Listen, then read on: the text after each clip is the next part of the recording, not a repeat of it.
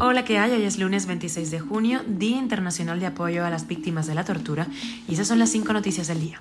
Esto es Cuba a Diario, el podcast de Diario de Cuba con las últimas noticias para los que se van conectando. Hablamos de crisis migratoria. Los vuelos de deportación han separado a varias familias cubanas. Y los cubanos en Estados Unidos con riesgo de deportación podrán beneficiarse de un fallo judicial. Te contamos los detalles. En fase de alarma la provincia de Guantánamo por casos de dengue. La Asamblea de Cineastas planta cara hacia el régimen y dice que no está de acuerdo con sus justificaciones. Y sobre esto lanzamos programas hoy de los puntos a las CIES en nuestra página Diario de Cuba y también en nuestro canal de YouTube DDCTV. Cine cubano frente al régimen, una cuestión de libertad.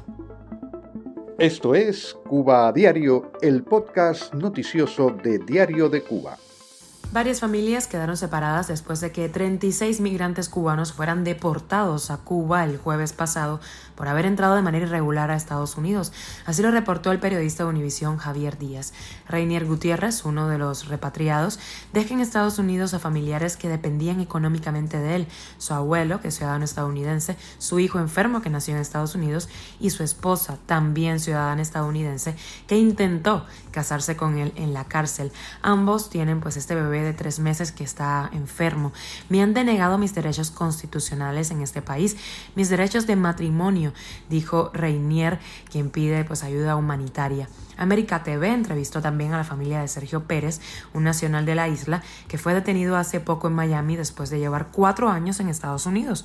Su hijo, de 10 años, cruzó la frontera con su abuela para reencontrarse con su padre, que ahora está preso.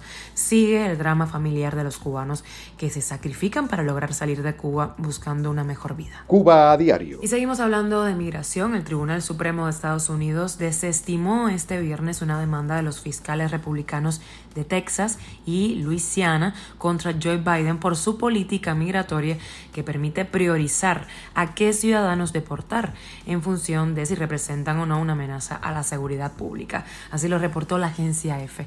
Esta decisión podría beneficiar a muchos migrantes cubanos que tienen una orden final de deportación en Estados Unidos. Aquellos que no representen una amenaza para la seguridad pública podrían evitar ser devueltos a la isla. Texas y Luisiana habían demandado las políticas de deportación de Biden emitidas en febrero del año 2021 que priorizan el arresto y la deportación de inmigrantes que sean considerados como una amenaza para la seguridad nacional, quienes hayan cruzado recientemente la frontera de manera irregular o los que hayan cometido ciertos crímenes graves.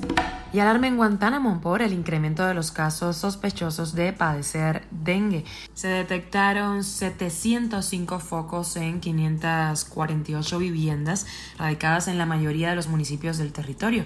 Estas cifras se incrementan en casi un 30% en relación con igual periodo del mes de mayo. Cuba a diario. La Asamblea de Cineastas en Cuba está en desacuerdo con la justificación que le dio el gobierno cubano por haber proyectado el documental de Juan Piñ Vilar sobre Fito Páez en la televisión sin permiso de su autor. Así lo informó la propia agrupación de artistas en Facebook.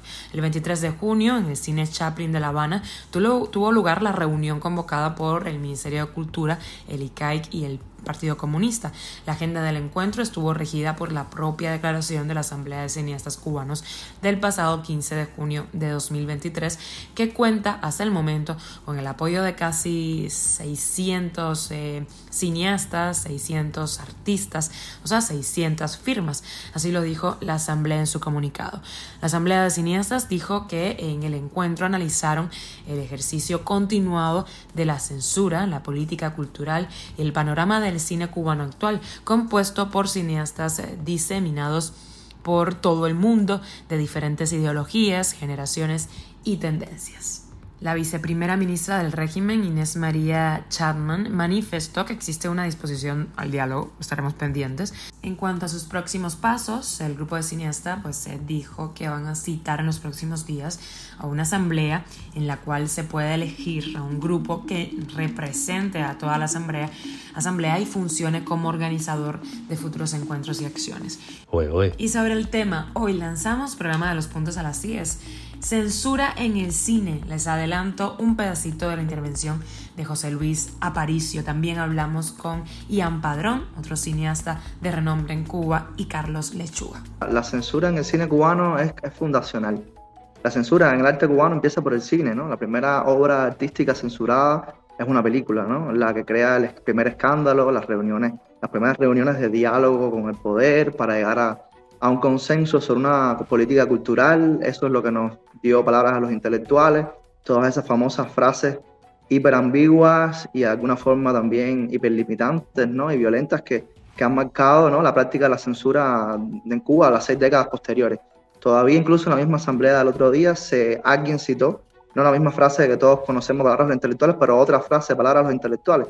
Y eso son cosas que a mí me dejan un poco perplejo, ¿no? Como todavía cineastas que se reúnen en asambleas para reclamar cambios todavía puedan acudir a ese documento como una especie de documento rector, como algo donde todavía hay algo que podamos eh, sacar de ahí que sea provechoso eh, para entender un, posible mejor clima ¿no? para el cine cubano. Recuerdo que puedes eh, ver el programa completo en la página Diario de Cuba y también en nuestro canal de YouTube de STV. Esto es Cuba a Diario, el podcast noticioso de Diario de Cuba, dirigido por Wendy Lascano y producido por Raiza Fernández. Hasta aquí llegamos por hoy. Recuerda que estamos contigo de lunes a viernes en Spotify, Apple Podcast y Google Podcast, Telegram y síguenos en redes sociales. Yo soy Wendy Lascano y te mando un beso enorme.